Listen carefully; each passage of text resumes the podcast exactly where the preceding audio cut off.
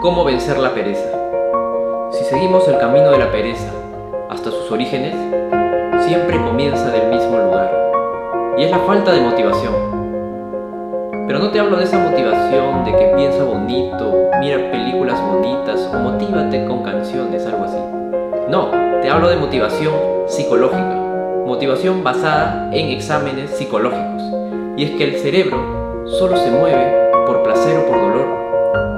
No llegas a fin de mes, ¡fum! Motivación pura. ¿Vas a jalar un curso? ¡Fum! Motivación pura. Tus amigos se burlan de ti. ¡Fum! A tomar acción.